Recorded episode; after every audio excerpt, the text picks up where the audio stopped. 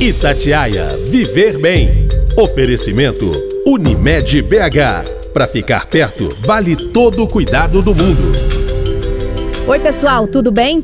Dia 31 de maio é celebrado o Dia Mundial Sem Tabaco. Ele foi criado em 1987 pela OMS, a Organização Mundial da Saúde, para alertar sobre as doenças e mortes evitáveis relacionadas ao tabagismo, que é reconhecido como uma doença crônica causada pela dependência da nicotina presente nos produtos à base de tabaco. Segundo a Organização Mundial da Saúde, mais de 8 milhões de pessoas morrem por ano em decorrência do uso do cigarro. Desse total, 1 milhão e 200 mil mortes são dos chamados fumantes passivos, ou seja, as pessoas que inalam fumaça já que convivem com fumantes e respiram as mesmas substâncias tóxicas liberadas pelo fumo. Além do tabagismo aumentar o risco de complicações de diversas enfermidades já conhecidas, como as doenças cardiovasculares, como infarto e derrame cerebral, doenças respiratórias e diversos tipos de câncer, o uso do tabaco tem sido apontado por estudos que o relacionam a desfechos mais graves da Covid-19. Fumantes têm maior risco de infecções por vírus, bactérias e fungos, sendo acometidos com maior frequência por infecções como sinusites, pneumonias e até a tuberculose. Outro risco relevante em tempos de pandemia de Covid-19 está relacionada ao contágio, pois o ato de fumar proporciona constante contato dos dedos com os lábios, aumentando a possibilidade de transmissão do vírus pela boca. O uso de produtos que envolvem compartilhamento de bocais para inalar a fumaça, como narguilé e outros cigarros eletrônicos, pode facilitar a transmissão do coronavírus. Por esses motivos, existem vários programas que têm encorajado as pessoas a pararem de fumar. Para a gente falar sobre esse assunto, eu converso aqui no podcast Itatiaia Viver Bem com o doutor Luiz Fernando Pereira Ferreira, pneumologista, médico cooperado da Unimed BH, que, em conjunto com outros diretores da Comissão de Tabagismo da Sociedade Brasileira de Pneumologia, acaba de lançar o livro Tabagismo, Prevenção e Tratamento. Ô, doutor Luiz, muito obrigada por participar aqui do Itatiaia Viver Bem. Eu é que agradeço a oportunidade. Ô, doutor, para a gente começar, quem está nos ouvindo agora é fumante, mas quer parar de fumar. Tem jeito, doutor? É possível largar o cigarro? Com certeza é possível. A maioria dos fumantes, eles querem, desejam parar de fumar, mas boa parte precisa de auxílio. Precisa de apoio comportamental por profissionais treinados, precisa de medicação e principalmente precisa de muita determinação, muita força de vontade em querer tentar cessar o tabagismo. Essa dependência ela não é fácil. É uma dependência que se equivale ou é superior à da maconha e à do álcool. E o que que causa a dependência do cigarro? O cigarro ele tem mais de 7 mil substâncias, entretanto, a que causa dependência mesmo, praticamente 100%, é a nicotina. Então é uma droga potente, a qual o paciente mistura condicionamentos e hábitos ao longo da vida quando ele vai fumando, e uma dependência muito importante psicológica e física. Quando ele fica sem tabaco, ele, ele tem sintomas de falta de, da sua droga, que no caso é a nicotina. Como é que essa nicotina, né, que está presente no cigarro, ela age no organismo do fumante? Olha, uma tragada de um cigarro, em 20 segundos a nicotina já está no cérebro, numa região que libera dopamina, entre outras substâncias como serotonina, não precisamos entrar em detalhe. Essas substâncias dão prazer.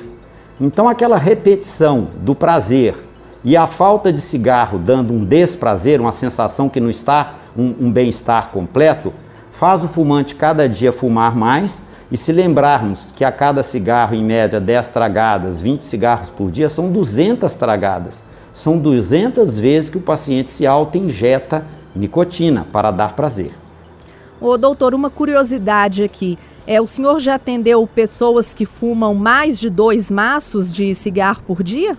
Sim, o mais comum de 10 a 20 cigarros, mas nós temos pacientes que têm uma verdadeira compulsão por tabaco Alguns deles, isso existe explicações até no metabolismo da nicotina, que eles metabolizam a droga muito rápido e precisam fumar em períodos muito curtos. Uhum. Existem pessoas que acordam no meio da madrugada para fumar.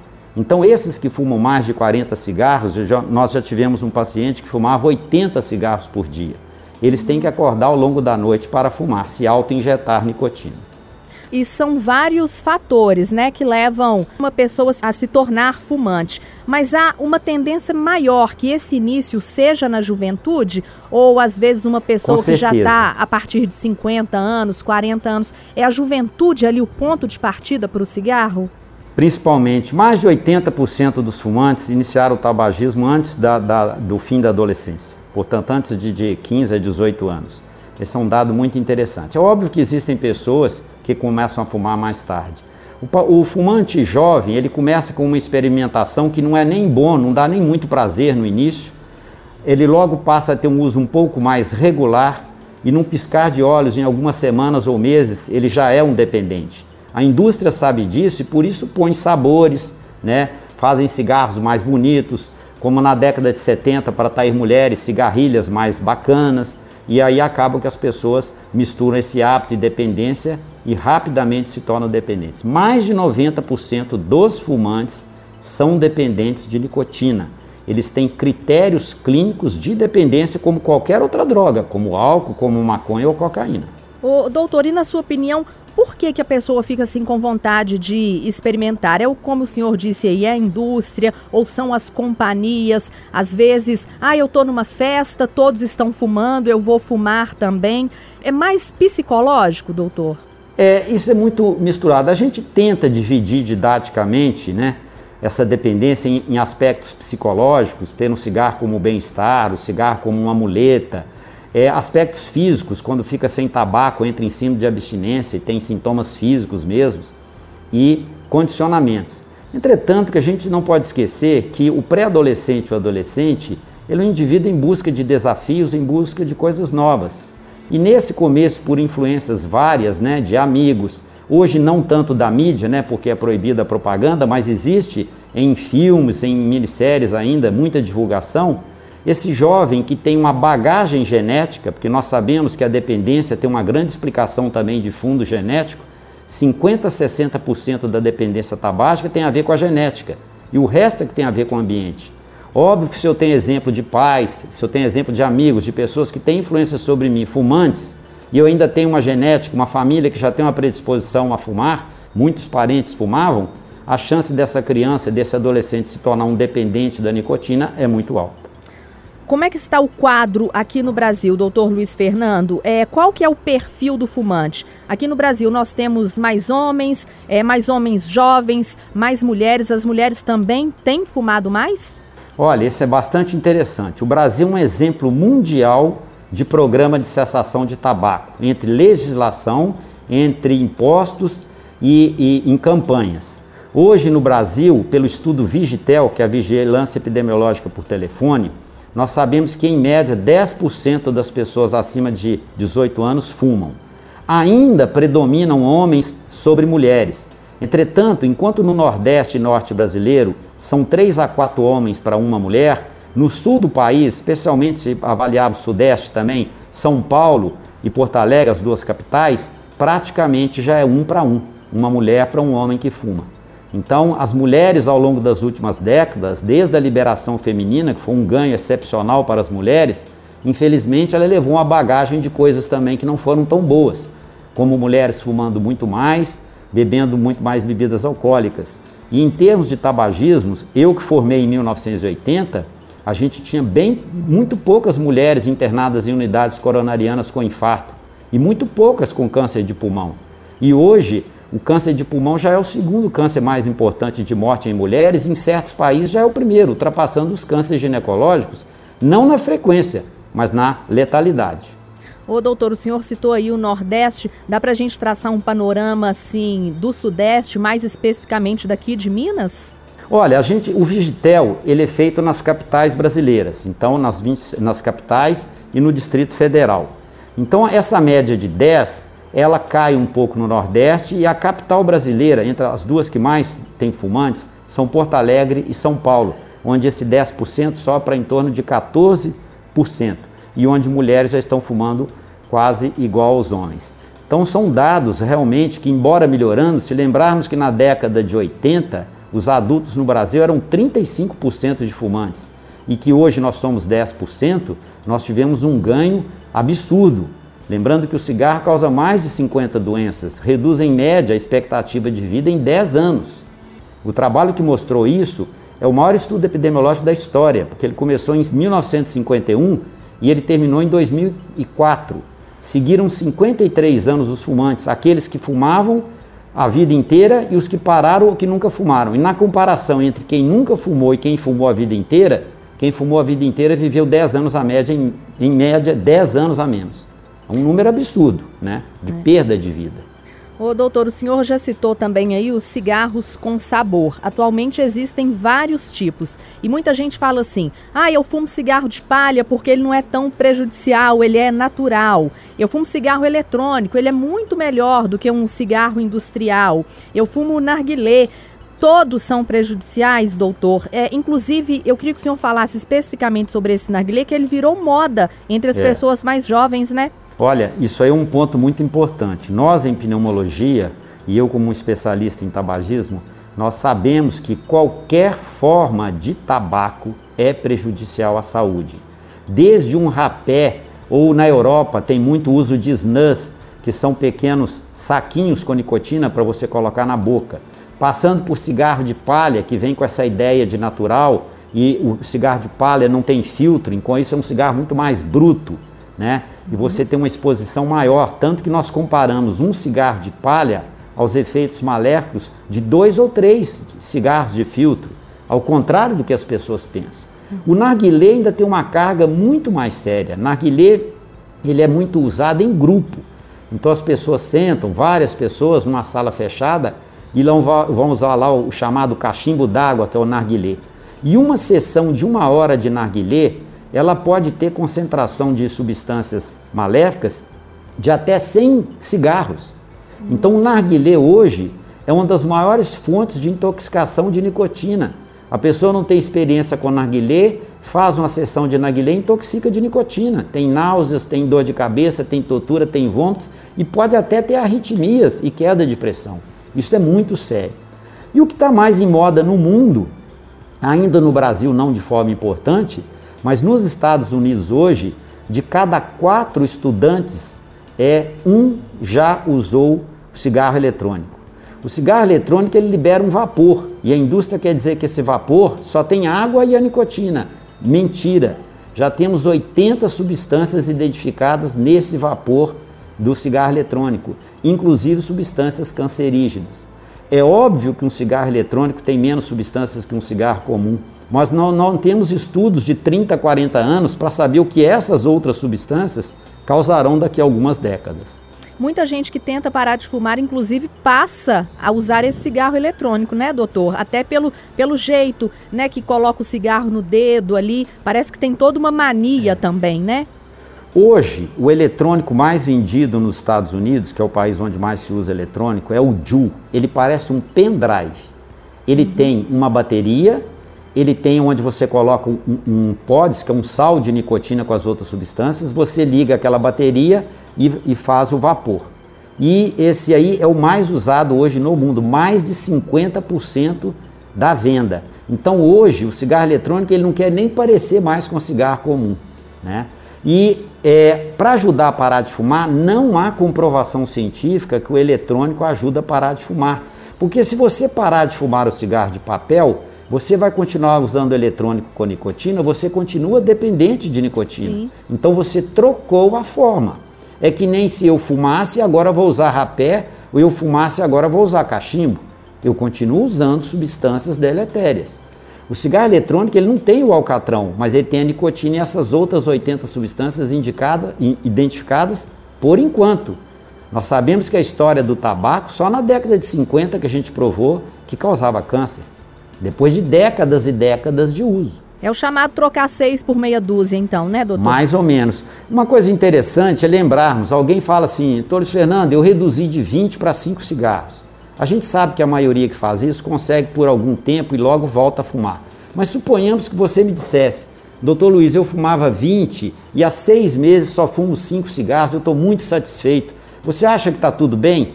Pensa o que, que são 5 cigarros por dia. Uhum. Em um ano são 1.800. Em 10 anos são 18 mil cigarros. Será que 18 mil cigarros é pouco? Então nós não podemos esquecer que para ter as doenças do tabaco, as mais de 50 doenças, nós temos que levar em conta a exposição ao tabaco, o número de cigarros e a duração da exposição e também a genética. Um indivíduo que já tem uma predisposição familiar para câncer, se ele fumar mesmo poucos cigarros, o seu risco de câncer estará muito aumentado. O mesmo seria, por exemplo, para ter enfisema ou para ter, por exemplo, infarto do miocárdio. O doutor Luiz Fernando, o fumante passivo, né, como é chamado, aquele que não traga fumaça, mas ele respira ali o mesmo ar do fumante, uhum. ele mora com o fumante. É, ele também é afetado pelos malefícios do cigarro, doutor? Sim, e vai depender demais de como é que esse fumo passivo. A gente generalizar tem que ter cuidado. Um exemplo, um, uma senhora que o marido fuma dentro de casa e ele não está trabalhando por algum motivo, ele fuma dentro do quarto. Ela tem uma exposição muito grande. Hoje não há mais possível fumar dentro do trabalho. Então, quando você trabalhava com um colega do lado fumando, as redações de jornalismo, por exemplo, eram muito comum isso. Sim. Então, dependendo de quantas horas por dia você fica do lado de quem fuma, e baseado na sua carga genética, você com certeza vai aumentar riscos de doenças cardiovasculares, neurovasculares e também de diversos tipos de câncer. A, a mãe, por exemplo, que fuma perto da sua criança ou fumou na gravidez, vamos excluir um pouquinho a gravidez e pensar numa criança pequenininha. Sim. Existem estudos mostrando que quando um dos pais fumam dentro de casa e a criança é pequena, fica a maior parte do dia em casa, ela quadruplica a necessidade de procura de pronto-socorros devido a doenças respiratórias. E fumar na gravidez nunca, né, doutor? Nunca. E aí, felizmente, a maioria das mulheres param de fumar. E eu acho incrível, porque elas param de fumar na gravidez por conta própria, pensando no seu bebê, e infelizmente aquela janela de oportunidades que os profissionais poderiam procurar para quando o neném nascesse, ela está em algum programa, ou inclusive antes do neném nascer, não é feita e elas voltam a fumar, ou logo após a gravidez ou depois que termina a amamentação. Ô, doutor Luiz Fernando, e agora que a gente está vivendo esse momento aí de pandemia, quem fuma faz parte do grupo de risco para o coronavírus? Ele pode ter sintomas mais graves de quem não fuma? Olha, quanto mais grave for uma doença, por exemplo, como o cigarro causa muitas doenças e a maioria são cardiovasculares e respiratórias e elas são um grupo de risco, então quem tem enfisema mais importante, quem já é um paciente com insuficiência coronariana ou insuficiência cardíaca mais grave, o cigarro como fator predisponente sim. O cigarro também reduz as defesas do nosso organismo. Então ele aumenta a nossa chance de ter Covid. Há muita controvérsia ainda nesse assunto, mas o certo é esse é um grande momento para a pessoa aproveitar e pensar: olha, essa é a minha hora de tentar parar, de procurar auxílio. Porque muitos param por conta própria, por determinação. Mas aqueles que não conseguem parar por conta própria, têm que procurar auxílio. Existe o programa da prefeitura, que nesse momento está parado por causa da pandemia, mas em BH nós temos pelo menos 10 convênios médicos que têm programa incluindo a Unimed, que é esse programa que eu organizei há 15 anos, e o programa continua na pandemia, com o apoio comportamental em grupo através, feito à distância. Funciona do mesmo jeito. Ótimo que o senhor citou sobre esse programa, doutor. Eu queria que o senhor explicasse mais. É, quem pode procurar, qual a idade, como é que funciona, como são essas reuniões? O programa tem uma procura livre, basta ligar no, no 4020 4020 e falar que quer se inscrever no próximo grupo de tabagismo. Uma vez inscrito, esse paciente assistirá uma palestra para orientação como é que é o programa e orientações sobre malefícios do tabaco, benefícios da cessação e como é que é feito esse apoio e a medicação. Logo ele será encaminhado a uma consulta por um profissional treinado que decidirá qual a medicação e depois ele fará, fará sete sessões em grupo com esse apoio comportamental é, de 8 a 10 fumantes, mais um médico e um psicólogo. E medicamentos são usados também para ajudar nesse tratamento, Sim. doutor? Existem medicamentos chamados de primeira linha, são três grupos de medicamentos: a reposição de nicotina, que pode ser na forma de adesivo, de goma e de pastilhas, o antidepressivo bupropiona e a vareneclina, que é uma droga que até julho deste ano estará fora do nosso mercado. Ela já tem quase um ano que está fora, mas no segundo semestre deve voltar. Então a gente pode usar uma ou mais de uma das drogas de primeira linha, avaliada individualmente geralmente uma duração de três meses de medicação. E para o tratamento todo, esse programa da Unimed especificamente, quanto tempo ele dura, doutor?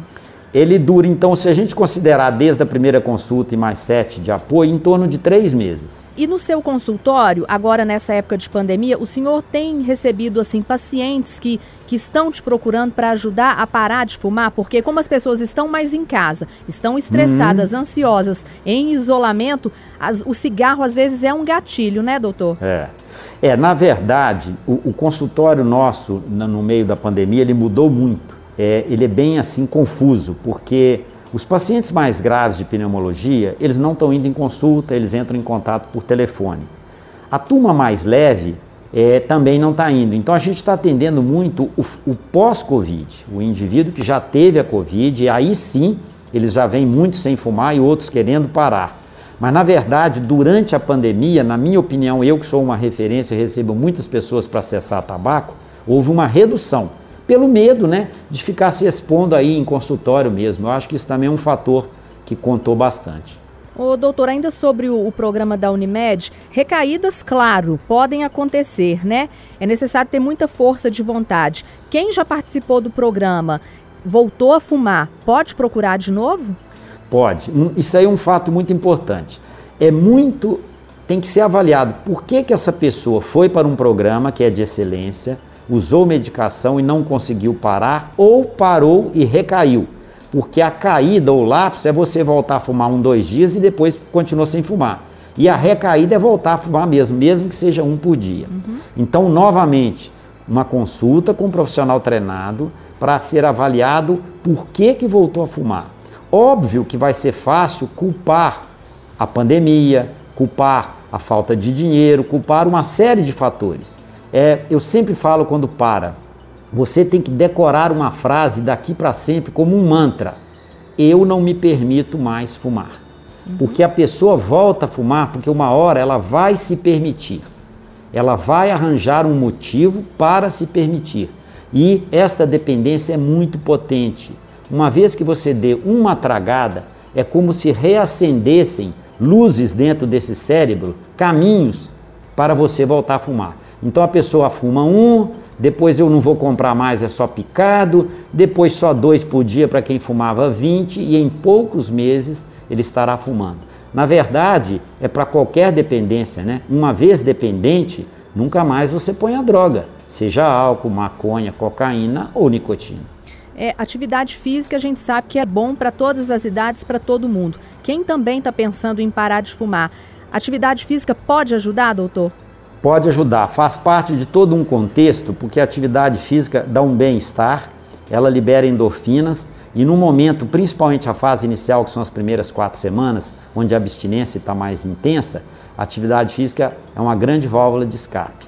A notícia ruim do tabaco é que quase todo mundo tem sintomas de abstinência, irritação, nervosismo, tontura, falta de memória, de concentração, é, entre outros. Entretanto, a cada semana os sintomas de abstinência diminuem, de forma que entre a terceira, quarta, quinta semana, os sintomas de, de abstinência, principalmente aquela fissura louca pelo tabaco, ela reduz muito. Ô, doutor, o senhor acaba de lançar um livro, né, chamado Tabagismo, Prevenção e Tratamento. Eu quero que o senhor fale sobre esse livro aqui no Itatiaia Viver Bem, o que, que esse livro aborda, é, ele é necessário para quem quer parar de fumar, para fumantes passivos, apenas para médicos? Fala um pouquinho okay. do livro. Bom, esse livro é um projeto da Sociedade Brasileira, quando eu fui presidente da Comissão de Tabaco da Sociedade Brasileira de Pneumologia, entre meus três projetos, um deles era fazer esse livro, porque nós, o último livro da, da nossa comissão era de 2012. Então eu com um time de mais três colegas da, da Sociedade Brasileira e um grupo de 61 autores, né, fizemos esse livro para profissionais de saúde, desde a assistência à pesquisa e ao ensino, e é um livro de 500 páginas com 19 anexos, um livro muito atualizado, com mais de mil referências para os profissionais de saúde. E como adquirir, doutor? Esse livro, ele a editora é a de livros. Todos os direitos autorais desse livro são da sociedade brasileira. Eu não tenho nenhum ganho com o livro. Eu realmente fiz como um projeto de comissão. Ele pode ser adquirido na internet, na, na editora de livros. Inclusive, esse mês de lançamento, essa editora está dando um desconto de 10%. O livro custa 250, sairia eu acho que por 225 e ainda tem frete grátis até o fim do mês. Eu conversei aqui no Itatiaia Viver Bem com o doutor Luiz Fernando Pereira Ferreira, que é pneumologista, médico cooperado da Unimed BH. Ele esclareceu, falou sobre o tabagismo, cigarro, que existe sim, né, doutor, uma forma de largar esse vício, né? Exatamente, é só procurar auxílio. Doutor, muito obrigada pela presença, viu? Eu que agradeço. Semana que vem eu volto com mais um papo bacana aqui sobre a nossa saúde. Tchau. Itatiaia Viver Bem. Oferecimento Unimed BH. Para ficar perto, vale todo o cuidado do mundo.